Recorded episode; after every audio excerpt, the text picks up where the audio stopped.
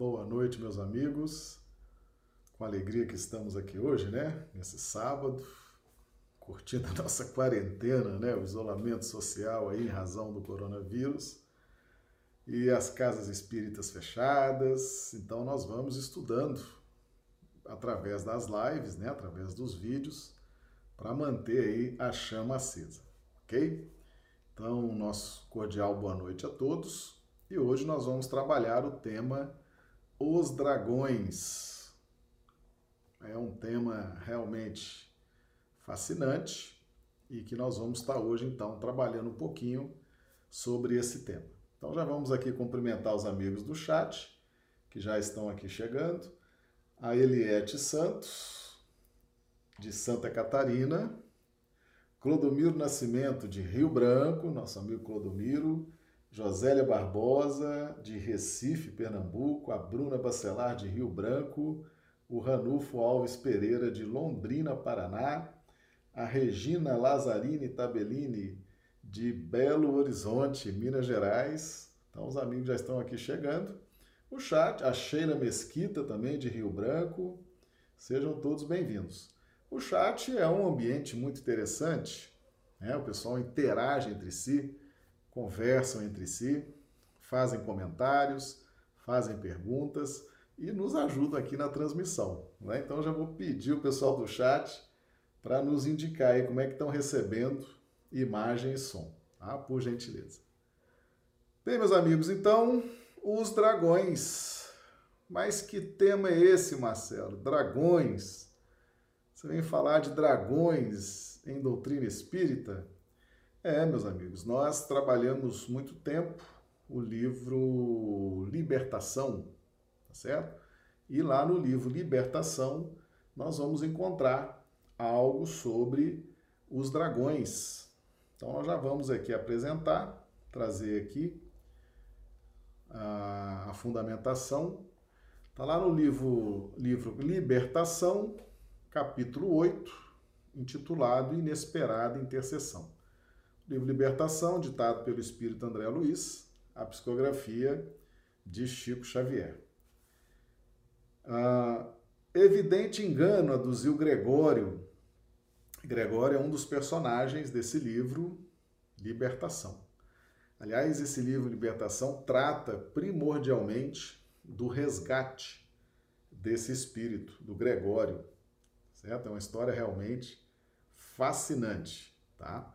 É uma visita que uma equipe de socorristas espirituais, nas quais está incluída, na qual está incluída André Luiz, faz a regiões sombrias, né? E um dos objetivos é resgatar o espírito Gregório. Então Gregório aduziu aqui, ferindo, né, com raiva, minha mãe separou-se de mim há alguns séculos ao demais, ainda que me interessasse tal reencontro, estamos fundamentalmente divorciados um do outro. Ela serve ao cordeiro, eu sirvo aos dragões. E aí André Luiz então coloca aqui uma nota de rodapé dizendo o seguinte: quem são os dragões? Espíritos caídos no mal, desde eras primevas da criação planetária, e que operam em zonas inferiores da vida, personificando líderes de rebelião, ódio, vaidade e egoísmo. Não são, todavia, demônios eternos, porque individualmente se transformam para o bem no curso dos séculos, qual acontece aos próprios homens. Nota do autor espiritual. Então vamos aqui cumprimentar a turma do chat que está chegando também a Mira Selva Coelho, de Plácido de Castro, seja bem-vinda. Isaura Catori, de Londrina, Paraná. Valdirene de Souza Pinto, de Ivaiporã, no Paraná. Dio Bezerra, de Manaus, no Amazonas. Regina Teixeira, de Rio Branco. Então, todos bem-vindos. Pessoal do chat aqui, pessoal do chat é bom, dá uns comentários muito fortes, perguntas muito inteligentes. É um grupo forte. Meus amigos, quando nós estudamos dragões,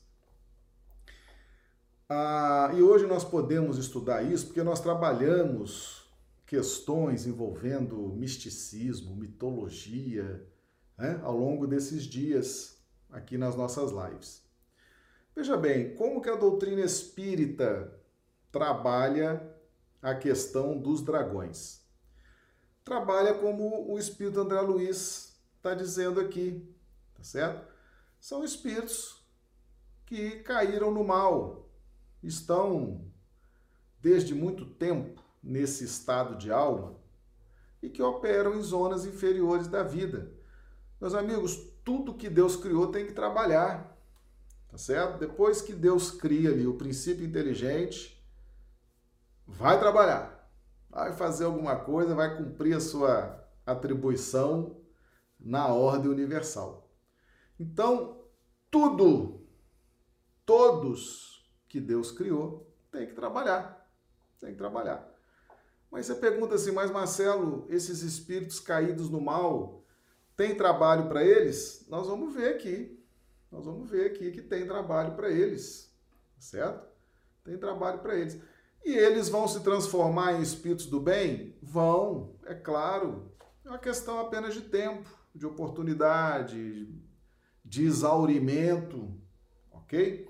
Então, a visão que a doutrina espírita fornece acerca dessa questão de dragões é uma visão consoladora, otimista e que ninguém foge à regra, todo mundo vai evoluir, todo mundo vai crescer. A evolução é uma lei que impera em todos os quadrantes do universo. Nós podemos passar séculos, talvez milênios, nessas zonas inferiores, com o coração cheio de maldade, cheio de perversidade, mas vamos evoluir sim. Vamos evoluir, vamos crescer, vamos nos iluminar, tá certo? Então, essa visão que a doutrina espírita traz, uma visão consoladora, otimista, e é em cima dela que nós vamos estar hoje, então, trabalhando aqui, ok? Então, tá aí. Então, os dragões, tá aí de onde surgiu o título dos nossos estudos de hoje, tá certo? Então, surgiu aqui a explicação, tá? Então, tá aí, o espírito Gregório serve aos dragões. Hum. Então, vamos ver aqui. André Luiz, quando o, o Gregório falou dos dragões, a mente do espírito André Luiz já começou a fervilhar. E aí ele fez aqui as seguintes ponderações. Quem seriam os dragões a que se reportava? Gregório, né? gênios satânicos da lenda de todos os tempos, espíritos caídos no caminho evolucionário, evolucionário de inteligência voltada contra os princípios salutares e redentores do Cristo, que todos veneramos na condição do Cordeiro de Deus, sem dúvida não me equivocava. No entanto, Gúbio, que era ali o, o instrutor que estava chefiando aquela delegação, que estava fazendo aquela missão de, de resgate, lançou-me significativo olhar, certamente depois de sondar-me em silêncio a perquirição íntima. Com certeza, Gúbio tinha uma, uma, uma, capacidade enorme de leitura vibratória da aura, né? Nós estudamos isso ao longo dessa semana, agora que está tá se encerrando, né? Então, ó, Gúbio lançou-me significativo olhar, certamente depois de sondar-me em silêncio a perquirição íntima esses espíritos, meus amigos, eles, eles fazem um raio-x da gente, viu? Fazem um raio-x. Aliás, tinha gente que tinha até vergonha de ficar perto do Chico, o Chico Xavier, que o Chico Xavier tinha também isso. Ele conversava com a pessoa, fazia logo aquela, aquela leitura vibratória, né? E a pessoa já ficava ali, o que, que será que o Chico viu, né? Então é isso aí essa questão da aura que nós estudamos essa semana. A aura transparece a todos, né? E os espíritos mais evoluídos, eles nos investigam. Eles são capazes de adentrar, de fazer essa leitura vibratória e perceber nossos pensamentos, nossos sentimentos, tá bom? Então André Luiz confirma isso aqui. Eles estavam numa região sombria, era uma cidade numa região umbralina, sombria, e mesmo assim Gúbio consegue fazer essa, essa leitura vibratória acerca de André Luiz. E você vê que no olhar, ontem nós falamos sobre isso, né? Sobre comunicação visual, comunicação gestual, comunicação de postura. Com o olhar, o Gúbio já falou para André Luiz. Pelo olhar, André Luiz entendeu que era para ficar calado naquele momento ali. Tá certo?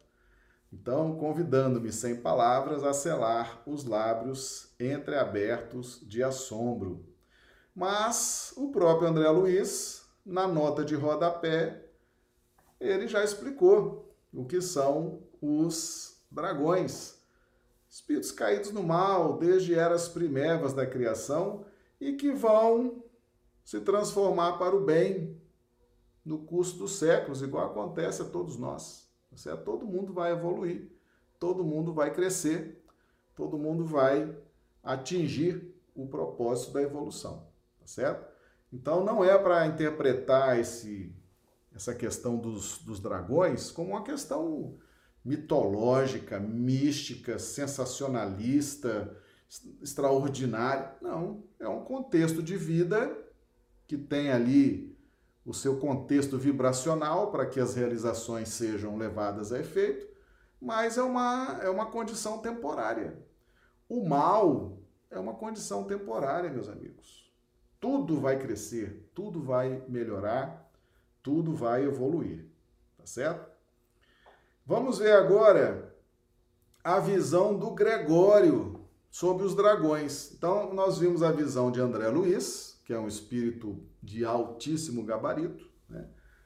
Agora a visão do Gregório, que estava lá naquela situação. Criticas, porventura, os dragões que se incumbem da justiça?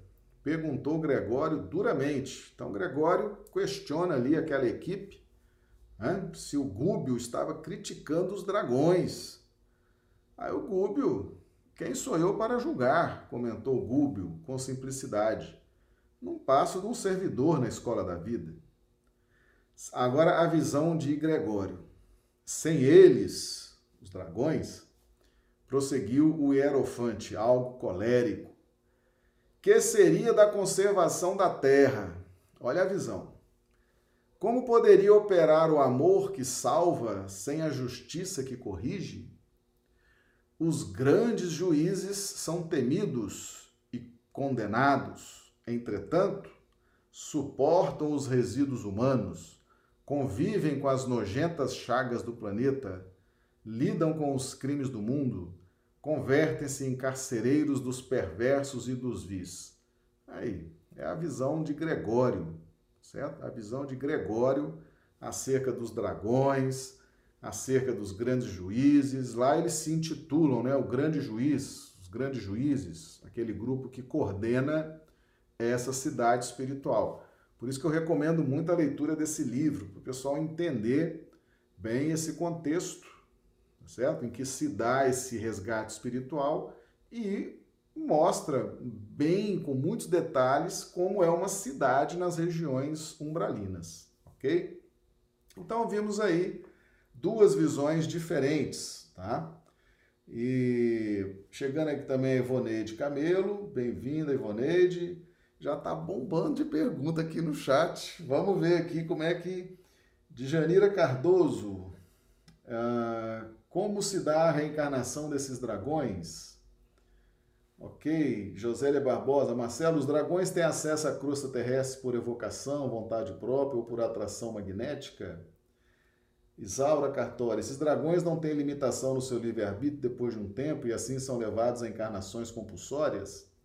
Veja bem, meus amigos, ah, todos esses espíritos, todos esses espíritos passam por esse mesmo processo de evolução, tá certo? Então, existe na programação, na programação, nós não vimos ainda, nós não vimos, não nos foi mostrado nas obras de André Luiz, se há algum tipo de programação especial para esses espíritos que são intitulados aqui como dragões, na verdade são espíritos como nós, tá certo? São espíritos como nós. E, e não creio que haja algo especial, algo diferente. Eles devem seguir muito próximo o aquele planejamento da reencarnação de Gregório, que a gente vê no capítulo 3 do livro Libertação, quando o espírito Matilde, explicando para a equipe socorrista, ela já traça que após o socorro e após um tempo na erraticidade, Gregório iria reencarnar e ali ela já traçava todo esse planejamento e o que poderia acontecer com o espírito Gregório ao longo da sua jornada reencarnatória. O desses espíritos dragões não deve ser muito diferente, tá certo? Não deve ser muito diferente. Aqui a gente vê que o Gregório ele servia aos dragões, tá? Servia aos dragões. Então ele era um, um servo, certo? Ele era um servo, um servo dos dragões. A programação de Gregório foi trazida no capítulo 3 do livro Libertação. Seria uma reencarnação difícil, dura. E eu, sinceramente, não acredito que seja muito diferente para os dragões, tá certo? Mas eles também vão ter que reencarnar, vão ter que passar por todas esses, essas fases, esses processos, tá certo? Jesus, vamos lembrar daquilo que a gente sempre fala aqui. No livro dos Espíritos é traçada a escalada evolutiva desse planeta. Então Jesus recebe do átomo ao arcanjo e ele é o governador espiritual e tem pleno domínio sobre os processos evolutivos do átomo ao arcanjo, ok? Os dragões estão no meio dessa lista aí, já não são mais princípios inteligentes, são espíritos que estão na faixa hominal, ok? E Jesus tem pleno domínio, sabe muito bem o que fazer para a evolução desses dragões, tá certo? São espíritos na faixa hominal. Jesus domina do átomo ao arcanjo. Jesus é capaz de dar encaminhamento na evolução de toda essa faixa que está aqui sob o seu, sob a sua responsabilidade. Então, para Jesus é muito tranquilo isso aí, tá certo? Deve ser algo parecido com o processo reencarnatório de Gregório. Então eu recomendo a leitura do capítulo 3, tá? E ali certamente deve ter, deve ser um pouquinho pior, né? Deve ser um pouquinho pior a reencarnação, deve ser mais sofrida, né? Algo bem mais sofrido. E, mas Jesus tem pleno domínio sobre isso aí, tá certo? Pleno domínio. Jesus é muito tranquilo para dar o um encaminhamento para todos, do átomo ao arcanjo, que estão aqui é, estagiando nesse planeta. Tá bom? Então, tá aí a questão dos dragões, tá certo? Então, a, a, a doutrina espírita trabalha com muita lucidez essa questão, tá certo? Sem sensacionalismo, tá? Sem misticismo é de uma forma tranquila, de uma forma equilibrada, gerando consolo, gerando esperança, gerando fé, tá bom? Muito bem, meus amigos. Agora nós vamos fazer um link, nós vamos fazer um link entre o livro Libertação e o livro Ação e Reação, tá? São dois livros muito parecidos dentro do conteúdo que eles trazem, ok? Então vamos pular lá para o livro Ação e Reação, que também é do Espírito André Luiz, ditado pelo Espírito André Luiz, a psicografia de Chico Xavier. O capítulo 1, ele abre o livro e André Luiz traz o seguinte contexto.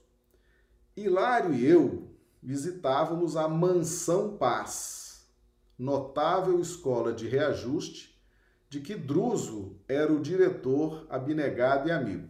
Então nós temos aí a Mansão Paz, Mansão Paz, e lá o diretor chamado Druso, ok?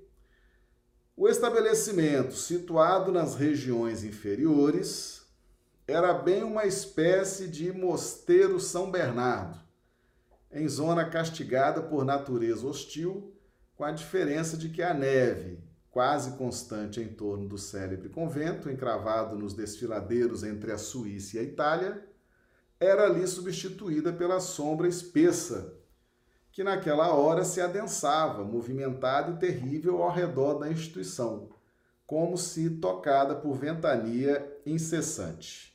Ok? Então, o mosteiro é como se for, ele faz uma, uma comparação, né? A mansão Paz era uma espécie de mosteiro São Bernardo. Aqui, ó, mosteiro São Bernardo, tá? Então é mais ou menos isso aí. Ele faz essa comparação. Mosteiro São Bernardo é, fica lá entre a Suíça, né? Desfiladeiros entre a Suíça e a Itália. Então seria mais ou menos essa aí o contexto da mansão Paz, ok? como se fosse uma espécie, uma espécie de mosteiro São Bernardo. Então, prosseguindo aqui. O pouso acolhedor, que permanece sob a jurisdição de nosso lar, então, nosso lar é uma cidade espiritual, que ela está nas esferas espirituais da cidade do Rio de Janeiro, no Brasil. Ok? Então, é, essa colônia Nosso Lar, ela tem jurisdição sobre várias outras colônias espirituais. Então, Mansão Paz, ela estava sob a jurisdição de Nosso Lar. Então, sob a orientação dos, dos mentores de Nosso Lar, ok? Então, a Mansão Paz está fundada há mais de três séculos, mais de 300 anos, dedicando-se a receber espíritos infelizes ou enfermos, infelizes ou enfermos. Ah, infeliz ou enfermo já é um estágio avançado do que nós vamos ver aqui na frente, hein? Decididos a trabalhar pela própria regeneração. Criaturas essas que se elevam a colônias de aprimoramento na vida superior ou que retornam à esfera dos homens para a reencarnação retificadora. Então, essa colônia Mansão Paz, ela já trabalha com espíritos infelizes ou enfermos, que já é um estágio evolutivo daquilo que nós vamos ver aqui na frente, tá? Nós vamos ver aonde que está situada essa mansão paz, tá bom? E aí aconteceu o seguinte, aconteceu lá um, um furacão, um redemoinho, uma ventania, uma tempestade. E nessa tempestade, essa tempestade saía arrastando tudo, né? E arrastava também os espíritos. Os espíritos, e eles gritavam no meio é, desse furacão, no meio dessa ventania. E aí então é, perguntaram para o instrutor: por que não descerrar as portas aos que gritam lá fora? Não é este um posto de salvação? Sim, respondeu o instrutor ah, sensibilizado, o instrutor Druso, tá certo? Lembrando que André Luiz estava lá junto com Hilário, tá? Sim, respondeu Druso, sensibilizado. Mas a salvação só é realmente importante para aqueles que desejam salvar-se. Olha aí as entrelinhas certo? Olha as entrelinhas. Aqui começa, meus amigos, quando eu estiver estudando Espiritismo, esses entre vírgulas, essas, essas entrelinhas são importantíssimas, ok? Então existe a Mansão Paz, ela tá lá, instalada, não é região sombria, não. É região trevosa. Região das trevas é pior que a região das sombras, tá? Salvação só é importante para aqueles que desejam salvar-se. Tudo está relacionado ao desejo, ao propósito, aos anseios, certo? Quem já se exauriu, quem já está numa condição de querer avançar na evolução, aí se encontra, por exemplo, na mansão paz, o acolhimento que necessita. Então, salvação, tá certo? Um, um local como esse, Mansão Paz, não é para quem quer, não. Ah, eu vou ali, vou lá na Mansão Paz, quero ir lá, vou lá. Não. É só para quem já está efetivamente desejando a sua transformação, ok? E depois de pequeno intervalo, continuou. Para cá do túmulo, a surpresa para mim mais dolorosa foi essa: o encontro com feras humanas que habitavam o templo da carne, à feição de pessoas comuns. Se acolhidas aqui sem a necessária preparação, atacar-nos-iam de pronto, arrasando-nos o Instituto de Assistência Pacífica. E não podemos esquecer que a ordem é a base da caridade. Meus amigos, nós já fizemos um estudo sobre esse aqui, sobre a caridade. Existe vários tipos de caridade. A caridade é algo genérico e existe vários tipos de caridade. E nós devemos escolher aquilo que tenha relação com a nossa percepção mental, com aquilo que possa ter efeito na nossa na nossa emancipação mental, OK? Então, se você tem facilidade para visitar os presos do presídio, se você tem vocação para ir no hospital visitar os doentes, ou se você gosta de comprar um sacolão, ou se você gosta de servir uma sopa, né? ou se você gosta de fazer a caridade instruindo, ou se você gosta de fazer a caridade convidando as pessoas para a casa espírita, que também é um tipo de caridade. Mas em qualquer em qualquer caridade que você fizer, a ordem é fundamental, ok? A disciplina, a ordem, o discernimento, bom? Então não se faz caridade sem ordem, sem disciplina, sem organização. Não existe isso. A caridade é um trabalho, é um trabalho dos mais relevantes. Imagina instalar uma mansão dessa, mansão paz, numa região trevosa, tá certo? E qualquer um entra, qualquer um sai, qualquer um bagunça, qualquer um faz o que quer. Não funciona assim não. Eu já expliquei para vocês aqui que Mateus está escrito lá na Bíblia. Mateus largou tudo e seguiu Jesus. Aí tem os polemistas, porque tem polemista em tudo que é quadrante do universo, né? Aí fica assim, é, largou tudo, né? Olha aí, largou tudo. Ele era, deixou lá o dinheiro, a mesa, largou tudo e saiu atrás. Oh, gente, é os polemistas, tá certo? Quando o evangelho fala que Mateus largou tudo, significa que Mateus organizou a sua vida. Mateus pagou suas contas, organizou sua vida, organizou sua família, deu destinação, deu encaminhamento prestou contas, ele era coletor de impostos, arrumou tudo, está tudo organizado. Agora eu vou seguir Jesus. Não existe trabalhar com Cristo de forma desorganizada, de forma irresponsável. Jamais, certo? Jamais. Ninguém vai trabalhar com Jesus e na seara do Cristo de forma desorganizada, atabalhoada, irresponsável. Isso não existe, ok? Então fica aí a dica. Qualquer serviço de caridade que a gente for fazer, ordem, disciplina, organização, porque é um trabalho extremamente importante para você que está fazendo a caridade e para todos que vão receber, tá bom? Então são as entrelinhas, que cada entrelinha dessa dá para a gente fazer um seminário, tá bom? Então tá aí, então não é todo mundo que entra na mansão paz e chega lá e fala e grita e acontece. Não funciona assim não. A coisa é muito bem organizada, tá bom? Muito bem. Então vamos prosseguir aqui para conhecer um pouquinho dessa realidade nessa cidade lá das das trevas. Mas vamos dar uma passada aqui no chat que o pessoal está perguntando aqui, tá?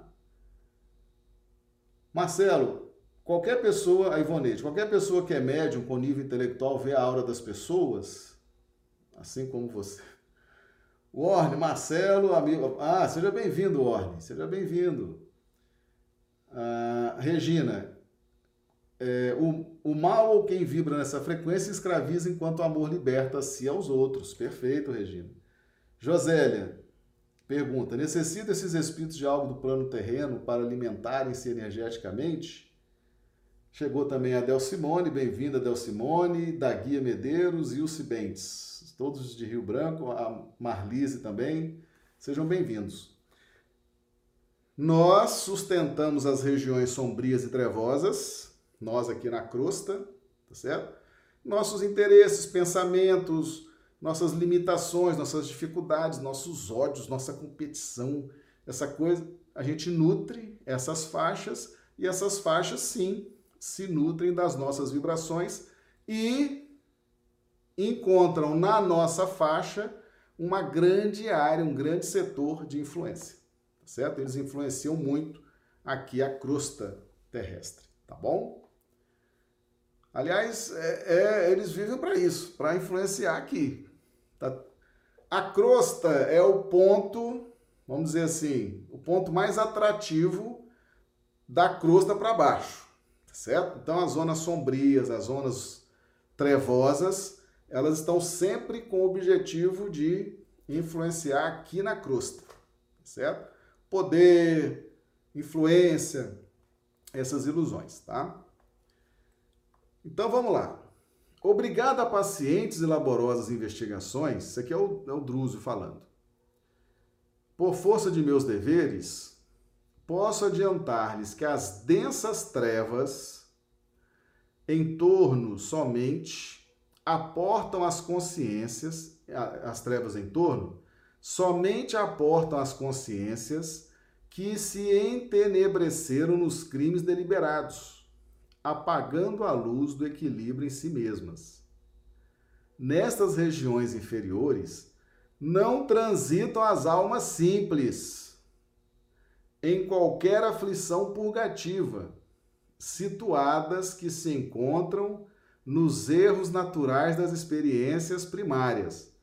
Espíritos simples, ignorantes, um, até um pouquinho daquele pessoal que a gente viu lá no livro Libertação, não é aquele pessoal do livro Libertação que está aqui, não. Aqui já é região trevosa, tá certo? Lá era uma cidade na região da sombra, na região da sombra. Aqui já é uma colônia nas regiões trevosas, é diferente, tá certo? Os trevosos, meus amigos, são aqueles que deliberadamente praticam o mal são lá os porcos do Evangelho, né? Os porcos do Evangelho, simbolizados pelos porcos, tá certo? Não deitei coisas santas aos cães e nem pérolas aos porcos. Os cães são os simples, os ignorantes, aqueles que estão desastradamente falhando, caindo, não estão sabendo, não estão, meio sem noção. Agora, os porcos não. Quem, quem, quem são vocês? Aí o Espírito de lá respondeu para Jesus: Meu nome é Legião e eu te conheço, Jesus. O que tu queres conosco? Esses são os porcos. São esses que estão nessas regiões trevosas. Deliberadamente praticam o mal, tá certo? Deliberadamente. Então, o que ele está dizendo aqui, ó, nessas regiões inferiores não, não transitam as almas simples em qualquer aflição purgativa, situadas que se encontram nos erros naturais das experiências primárias. Cada ser está jungido por impositivos da atração magnética ao círculo de evolução que lhe é próprio. Os selvagens, em grande maioria, até que se lhes desenvolva o mundo mental, vivem quase sempre confinados à floresta que lhes resume os interesses e os sonhos retirando-se vagarosamente do seu campo tribal sob a direção dos espíritos benevolentes e sábios que os assistem.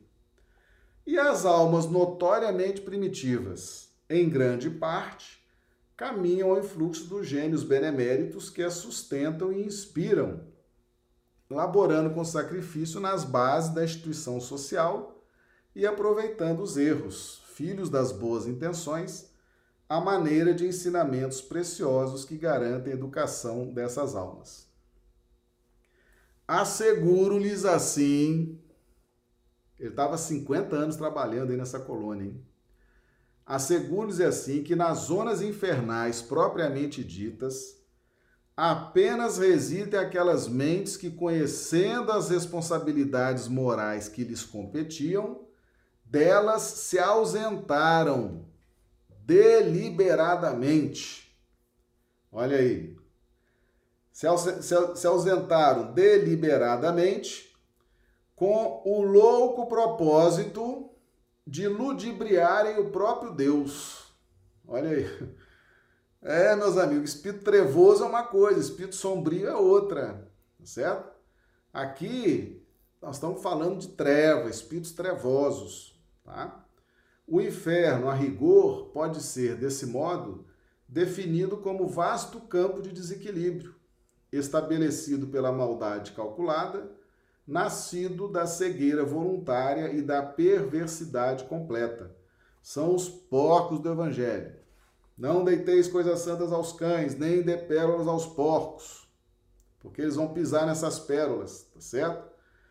O porco, o porco, no Evangelho simboliza esses espíritos trevosos.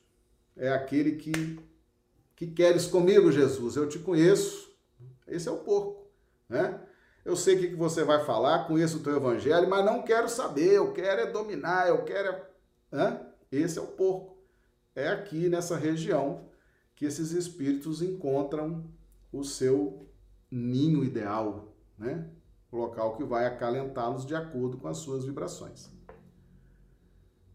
Aí vivem domiciliados, às vezes por séculos, espíritos que se bestializaram, fixos que se acham na crueldade e no egocentrismo, constituindo, porém, larga província vibratória em conexão com a humanidade terrestre. Quem perguntou aqui? Alguém perguntou aqui se eles fazem, se eles têm influência aqui conosco. Tem sim, tá certo? Ó, foi a Josélia. Marcelo, os dragões têm acesso à crosta terrestre por evocação, vontade própria, por atração magnética? Tá aqui, Josélia. O Druso está nos respondendo. Todas essas faixas trevosas e sombrias encontram na crosta a sua razão de existir, certo? Seus objetivos, tá bom? Então tem relação sim com a humanidade. Tem muita instituição aí, meus amigos. Tem muitas famílias, tem muitos indivíduos, tá certo? Tem poderes constituídos ao longo dessas nações, tem reinados, tem empresas que são influenciados sim, podem ser influenciados sim por espíritos das zonas umbralinas. Eles adoram poder, adoram comandar, adoram influenciar, às vezes o empresário, às vezes o chefe de governo, às vezes o rei está até bem intencionado. Mas eles vêm e assediam e atacam, e se não tiver proteção espiritual, tá certo?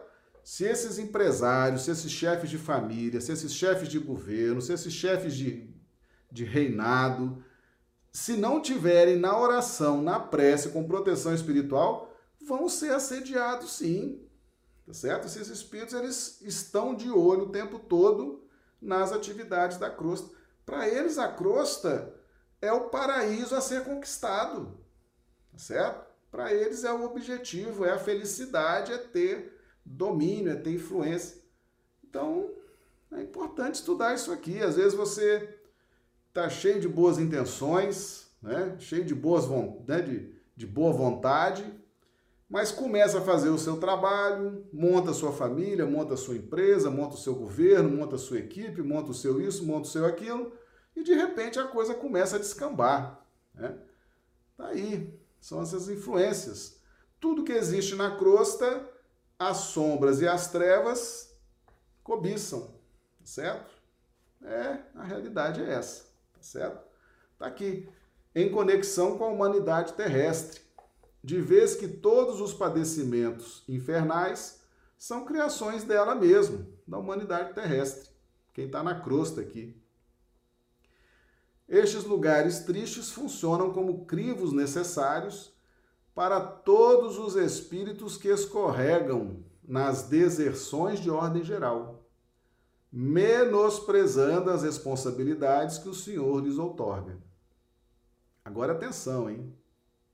Dessa forma, todas as almas já investidas no conhecimento da verdade e da justiça, aqui que entra o problema da queda moral de quem já está estudando Espiritismo, quem já está estudando as verdades divinas, de quem já está conhecimento, de quem está buscando, tá certo? Então, conhecer depois que você começa a conhecer, depois que você começa a estudar, começa a compreender as leis divinas, meus amigos, olha, evita cair, porque a queda vai ser pior, tá certo? Vai ser pior do que quem não conhece. Os simples ignorantes, inclusive Emmanuel tem um conceito, ele tem uma entrelinha quando ele fala dos médiums, né? Os médiums são almas que faliram desastradamente que são hoje são almas arrependidas. Desastradamente é coisa de desastre, é coisa assim.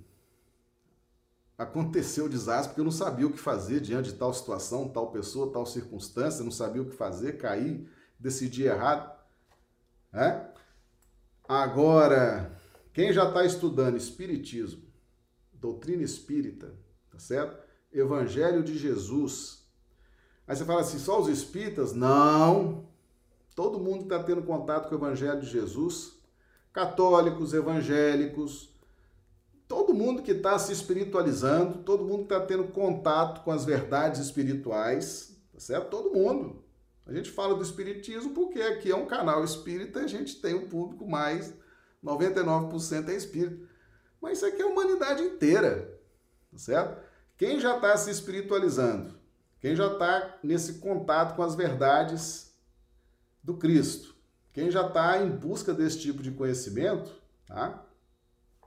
São responsáveis pela edificação do bem. E que na terra resvalam nesse ou naquele delito, desatentas para com o dever nobilitante que o mundo lhes assinala. Depois da morte do corpo, estagiam nestes sítios por dias, meses ou anos, reconsiderando as suas atitudes antes da reencarnação que lhes compete abraçar para o reajustamento tão breve possível.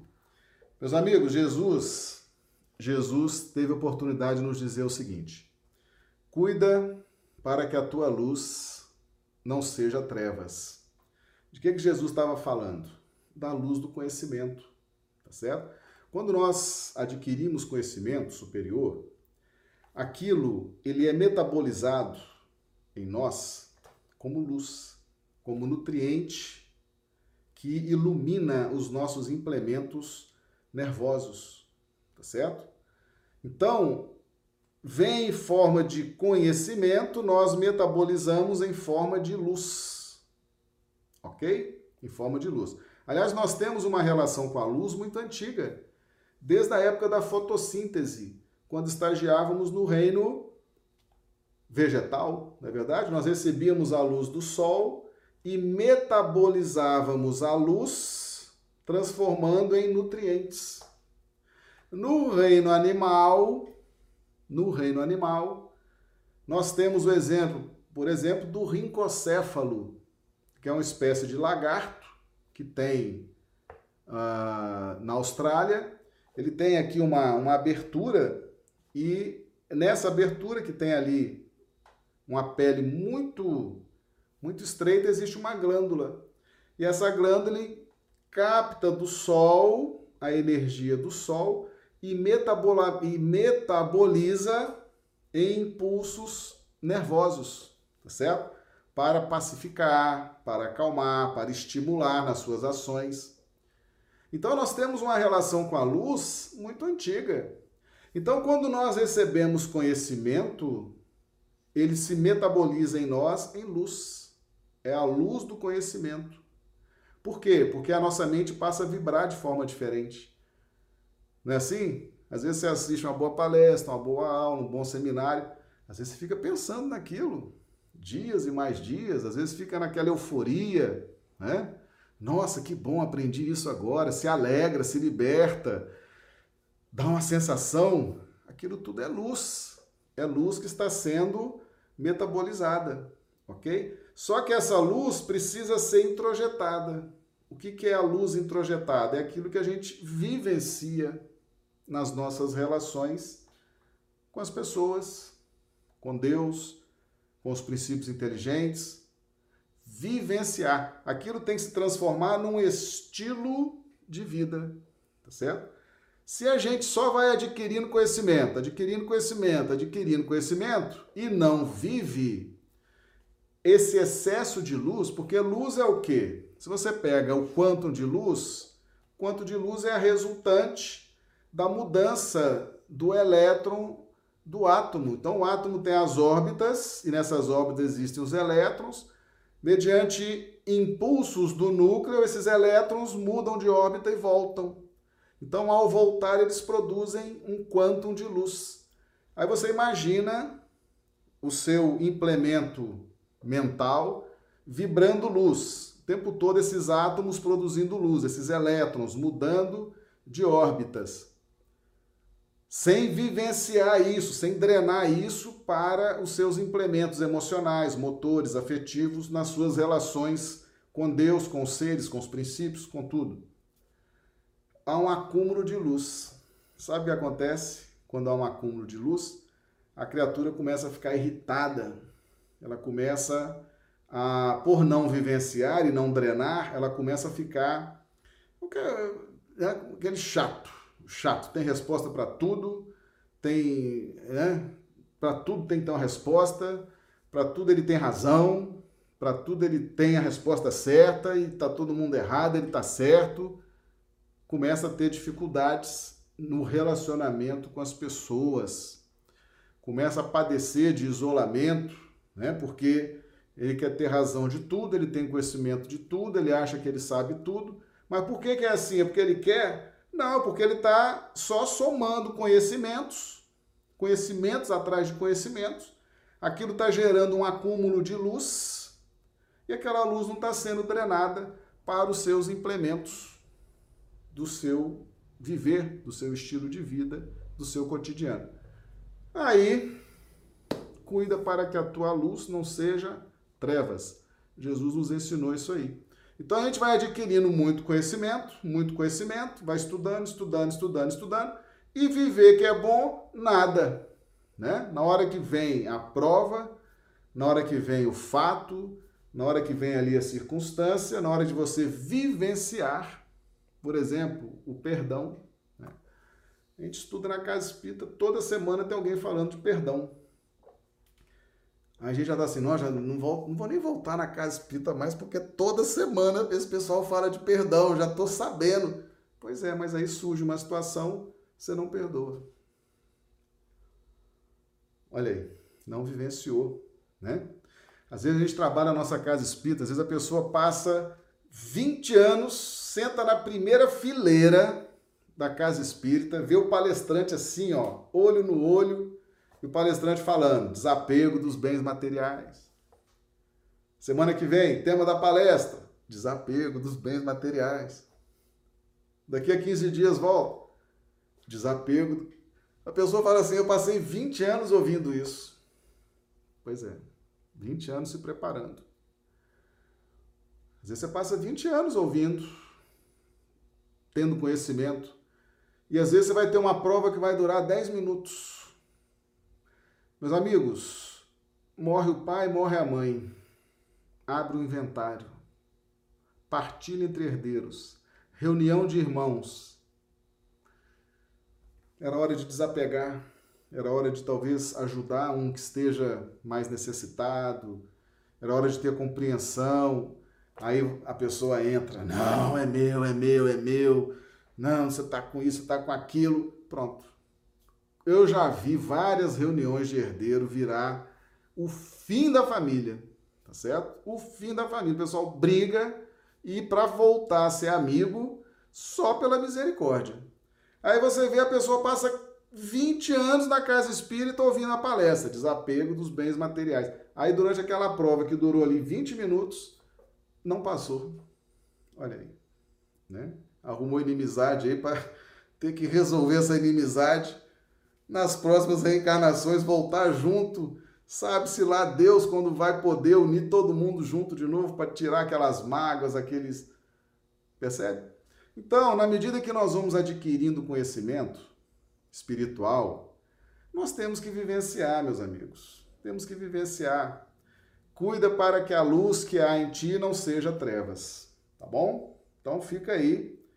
Vamos aproveitar essa, essa orientação do instrutor Druso, tá certo? Ó, são todas as almas já investidas no conhecimento da verdade e da justiça. É, é, não se espantem, né? a gente às vezes encontra uns espíritas lá na região trevosa.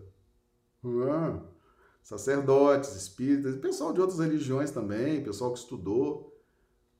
Passa lá um tempo, não quer dizer que vão ficar lá para sempre, não, tá certo? Aliás, a gente vive ouvindo por aí dizer que tem muitos espíritas desencarnando muito mal, né? É a turma que vai só em busca de conhecimento, conhecimento, conhecimento, conhecimento e não vive nada. Então vamos, ó, vamos estar tá atento aqui. Está lá no livro Ação e Reação. Todas as almas já investidas no conhecimento da verdade e da justiça e que resvalaram nesse ou naquele delito, desatentas para com o dever. Então elas passam ali alguns dias, meses ou anos para reconsiderar suas atitudes, tá bom? É, meus amigos, Deus é amor, mas Deus é justiça também, tá certo? E prossegue lá. Desse modo, os gênios infernais que supõem governar essa região é a ilusão, né? Aqui, aqui é minha área, o inferno é meu, eu comando. É tudo ilusão, é suposição, tá certo? Os gênios infernais que supõem governar esta região com poder infalível é tudo suposição. Eles supõem, eles têm ilusão realmente com relação a isso. Aqui vivem por tempo indeterminado. As criaturas perversas que com eles se afinam embora lhes padeçam a dominação, aqui se deixam prender por largos anos. E as almas transviadas na delinquência e no vício, com possibilidade de próxima recuperação, aqui permanecem em estágios ligeiros ou regulares, aprendendo que o preço das paixões é demasiado terrível. Para as criaturas desencarnadas desse último tipo, que passam a sofrer o arrependimento e o remorso, a dilaceração e a dor, apesar de não totalmente livres das complexidades escuras com que se arrojaram as trevas, as casas de fraternidade e assistência como esta, as casas, então tem mais de uma. Então, Mansão de Paz é uma dessas casas de assistência e de fraternidade nas regiões trevosas. As casas de fraternidade e assistência como esta funcionam ativas e diligentes, acolhendo-as quanto possível e habilitando-as para o retorno às experiências de natureza expiatória na carne. Acolhendo quem? Acolhendo quem? Tá? Essas criaturas as almas transviadas na delinquência e no vício com possibilidade de próxima recuperação. Porque é só quem quer se recuperar que é acolhido nessas casas. É o pessoal que já está com remorso, com arrependimento, já está sofrendo, ok? Esse pessoal quer se transformar. Esse pessoal é acolhido nessa casa. Os outros, os porcos do evangelho, né? Aquele espírito cruel, aquele espírito, né? Tu és o Cristo, eu te conheço, o que, que tu queres comigo? Esses, meu amigo, só Jesus mesmo é que sabe, né? Que sabe dar o encaminhamento para a evolução deles, tá certo? Realmente é um grau de perversidade e de dureza muito alto, tá? Mas vamos ver aqui o, o chat. Vamos lá. Cadê aqui? Onde é, onde é que eu parei? Hum, vamos lá, pergunta. Miracela. Marcelo, pessoas cometem assassinatos vão para as regiões trevosas ou sombrias? Ah, boa pergunta. Com certeza, ou é uma ou é outra, né? Ah, mas é importante, é importante ter aí um, um certo, uma certa cautela, né? Porque todas as situações, todos os delitos, eles são avaliados pela própria consciência, tá certo? Pela própria consciência. E a própria criatura vai se encaminhando para essas regiões. Então, existem várias circunstâncias. É muito difícil, Miracel, fazer um diagnóstico preciso. Matou, vai para as sombras, matou, vai para as trevas. É muito difícil fazer um diagnóstico desse. Nós temos que perquerir sobre a consciência da própria pessoa, as circunstâncias, as questões kármicas, tá certo? Mas certamente um, um crime dessa, dessa gravidade vai trazer complicações certo? Vai trazer complicações e certamente haverá um período após a morte, um período de purgação, que pode ser mais ou menos longo. Mais na frente nós vamos fazer um estudo sobre o que acontece imediatamente após a morte, tá certo? A Josélia tem uma pergunta. Personalidades como a de Hitler podem ser influenciadas por dragões ou é um tipo encarnado? Qualquer personalidade, Josélia, qualquer pessoa pode ser influenciada por qualquer espírito, né? E essas regiões trevosas, como elas têm por objetivo trabalhar aqui na, na região da crosta, qualquer chefe de governo, não só Hitler, qualquer chefe de governo, qualquer chefe de família, qualquer empresário, tá certo? Qualquer instituição religiosa, é, por isso que é importante fazer esses estudos, né? Por quê? Porque na medida que você entende que você tem que se distanciar dessas entidades, aí você começa a trabalhar a prática do bem, a oração, a meditação, a disciplina. Aí você vai se distanciando, distanciando, distanciando e foge do raio de alcance deles, tá certo? Fugir, a ideia é fugir mesmo, como diz o Evangelho. Ranulfo pergunta: é a falta de prática do conhecimento faz isso, né, Marcelo? Exatamente. É, nós, nós, isso aqui está revelado, né? 1958, 1950, essas obras estão aqui. Agora, o pessoal às vezes né, não mergulha, não estuda, aí fica sem saber de onde vêm essas influenciações, de onde vêm essas, essas situações, né? Então tá tudo aqui revelado, é falta de estudo mesmo, tá certo? O Orne, muito esclarecedor esse ponto, Marcelo. É, Regina, sim, Emerson, muito esclarecedor. Josélia, a fé sem obras é morta. É, Josélia pergunta: Marcelo, os psicopatas são utilizados por esses espíritos trevosos para agirem sem remorso ou cometer algum tipo de delito? Qualquer pessoa, Josélia, qualquer pessoa. Os psicopatas são aí Grupo de risco, vamos chamar assim, né? Tá tão na moda agora o grupo de risco por conta do, do Covid-19, né? Então, os psicopatas, os sociopatas, né? Mas é, não só eles, todos nós, todos nós estamos passíveis, sim, de sofrer esse tipo de influência, tá certo? Mas psicopatas, sociopatas estão no grupo de risco. Eles serão, terão mais, serão mais acessíveis, sim, a essas entidades sombrias e até trevosas, tá bom?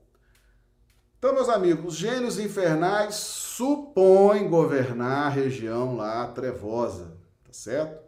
Então ninguém se assuste com isso. Esse estudo aqui é para trazer consolo, é para trazer tranquilidade, tá certo? Está tudo sob o domínio do Cristo. O Cristo tem pleno domínio sobre todos os processos evolutivos, tá certo?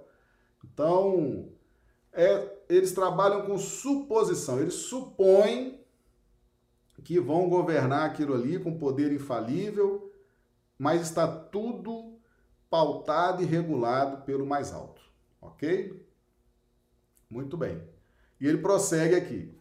Segundo é fácil reconhecer, se a treva é moldura que imprime destaque à luz, o inferno, como região de sofrimento e desarmonia, é perfeitamente cabível, representando um estabelecimento justo de filtragem do espírito a caminho da vida superior. todos os lugares infernais surgem, vivem e desaparecem com a aprovação do Senhor. Tá aqui. Quer coisa mais consoladora que isso? Aqui. Não tem nem que interpretar, é só ler e entender, né? Todos os lugares infernais surgem, vivem e desaparecem com a aprovação do Senhor. Então Jesus está com pleno domínio, com plena visão sobre tudo isso. Ele tem pleno domínio de todos os processos evolutivos, tá certo? Então não, ninguém precisa desesperar, é ter fé, confiar que o Cristo Cristo está sobrando competência, Jesus está sobrando capacidade com ele, tá certo? Está sobrando luz para administrar tudo isso, tá certo? Aliás, os Cristos está na Revista Espírita de 1968. Os Cristos estão na escalada evolutiva dos espíritos puros, estão no mais alto grau dos espíritos puros. Eles são infalíveis. São infalíveis até quando estão encarnados. Tá certo? Tá lá a mensagem. São infalíveis até quando estão encarnados. Tá certo? Então, ninguém se engane. Jesus tem o pleno domínio de todos os processos evolutivos desse planeta, tá certo? Está sobrando capacidade, competência, luz, capacidade de realização, está tudo nas mãos do Cristo, tá bom? Então, esses lugares infernais, na verdade, são verdadeiras ilusões, meus amigos. Isso aí não existe do ponto de vista de realidade de vida. Isso aí são ilusões passageiras, tá certo? São criações ilusórias, criações passageiras, podem durar aí alguns séculos, alguns milênios, mas são fruto da ilusão nossa, nós criamos esses ambientes, nós criamos esses infernos, nós criamos esse raio de poder e de influência, mas nada disso existe de concreto e vai perdurar. São criações temporárias, ilusórias. Elas surgem, vivem e desaparecem. É o tempo que essas criaturas despertam para a luz e deixam de lado essas coisas, tá certo? Então, é esse aí o consolo, o conceito que nós devemos ter em mente, para a gente não ficar aí perturbado, imaginando isso, imaginando aquilo. Então, a aprovação do Senhor que tolera semelhantes criações das almas humanas, como um pai que suporta as chagas adquiridas pelos seus filhos e que se vale delas para ajudá-los a valorizar a saúde. As inteligências consagradas à rebeldia e à criminalidade em razão disso, não obstante admitirem que trabalham para si, permanece a serviço do Senhor, que corrige o mal com o próprio mal. Por esse motivo, tudo na vida é movimentação para a vitória do bem supremo. Então, como eu falei no início, tudo que Deus cria tem que trabalhar. Tudo que Deus criou tem que trabalhar. Esses espíritos estão aí consagrando a rebeldia e a criminalidade. Deus corrige o mal com o mal. Enquanto eles estiverem, enquanto eles estiverem com essas inteligências, com suas mentes consagradas à rebeldia, à criminalidade, eles vão trabalhar ajudando os outros a padecerem, né? ajudando os outros a fazer essa filtragem, a fazer esse processo expiatório. Eles, como eles estão cristalizados, eles vão ajudar aqueles que estão mais ou menos, estão mais ou menos cristalizados, ainda não estão totalmente cristalizados. Então eles vão, ó, escravizar, bater, né? subjugar, é, para os outros despertarem e saírem fora deles. Entende o mecanismo? Certo? Então, Deus aproxima os mais ou menos ruins dos ruins, dos porcos, tá certo? Os porcos do evangelho. Deixa aproximar, aí ó, os porcos, pau na cabeça, né? sofrimento, escravidão, subjugação, etc. Os mais ou menos cansam, despertam, se arrependem, oram e são atendidos, são corrigidos. Agora, se não fosse eles, como é que eles iam despertar? Né? Então, eles estão cumprindo o papel deles aí. Não é o que o, o Gregório falou lá no início, tá certo? Qual é a visão do Gregório? A visão do Gregório. Olha aqui, nós mostramos isso aqui lá no início do nosso estudo de hoje.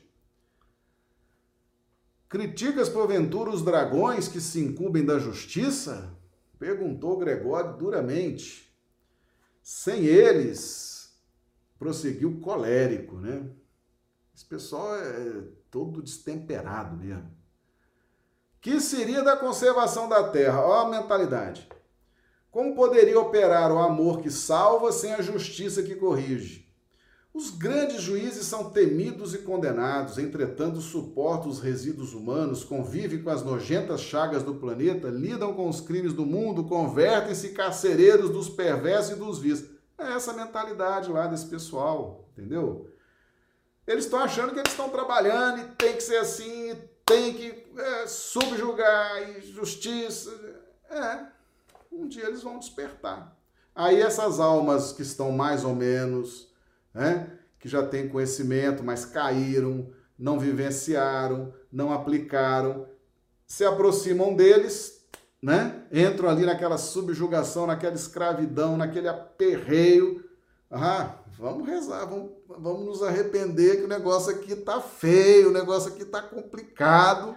Pronto. Aí vão para a Mansão Paz, por exemplo, que é uma das colônias, e ali começa o processo de regeneração estão trabalhando. E na visão deles, eles estão certos. Na visão deles, eles estão corretos. Mas, coitados, são estão aí vivendo essa ilusão, né? Essa ilusão é só Jesus mesmo que sabe lidar com eles, viu? Só Jesus que vai saber resolver essa questão aí, tá certo? Bem, meus amigos, tranquilo então? O pessoal tranquilizou? Deixa eu ver aqui no chat se o pessoal tá tranquilo. Ah, é, o pessoal tá tranquilo, parece que tranquilizou. Não tem mais perguntas, né? Tô vendo aqui cheio de coraçãozinho, sinal que o pessoal tá tranquilizando, tá certo? Então, meus amigos, aí os dragões, né? Sem sensacionalismo, sem misticismo, tá certo? Sem terror, né? Sem nada disso. É uma explicação evangélica doutrinária espírita para trazer paz, consolo, tá certo? Trazer harmonia, trazer entendimento, trazer um caminho mais tranquilo para a gente percorrer, tá bom? Então, fica esse ponto. O pessoal que está estudando, o pessoal que está correndo atrás, o pessoal que está em busca das verdades espirituais. Meus amigos, a queda de quem já está estudando é maior, tá certo? A queda já é maior. Então, estão buscando a luz, estão buscando o conhecimento, estão buscando a reforma íntima, estamos buscando domar as más inclinações, vamos então vivenciar isso. Vamos transformar isso em estímulos nervosos, né? O que, que a gente fazia quando a gente era o tuatara, que é o lagarto, né? Lá da Austrália a gente transformava a luz que vinha do sol, era uma glândula que tinha aqui, é a glândula pineal. Nós vamos fazer um estudo disso um dia, né? Que a glândula pineal lá atrás, no reino, na fase reptiliana, né? Na fase reptiliana, essa glândula, porque na fase, na fase do reino vegetal, esse aparato sensível transformava luz em nutrientes para o vegetal. Mas na fase reptiliana, que já é no reino animal, esses implementos, no caso a glândula, transformava a luz em estímulos nervosos. Tá certo? Então, toda essa luz que chega tem que se transformar em estímulos nervosos, em estímulos emocionais, em estímulos afetivos, em estímulos de operacionalidade. Então, quando chega o conhecimento, e ele é luz, conhecimento é luz, certo? Quando você abre um livro, você pega as obras aí de André Luiz, os livros irradiam luz. Então, conhecimento é, da vida espiritual, conhecimento das verdades divinas são luz.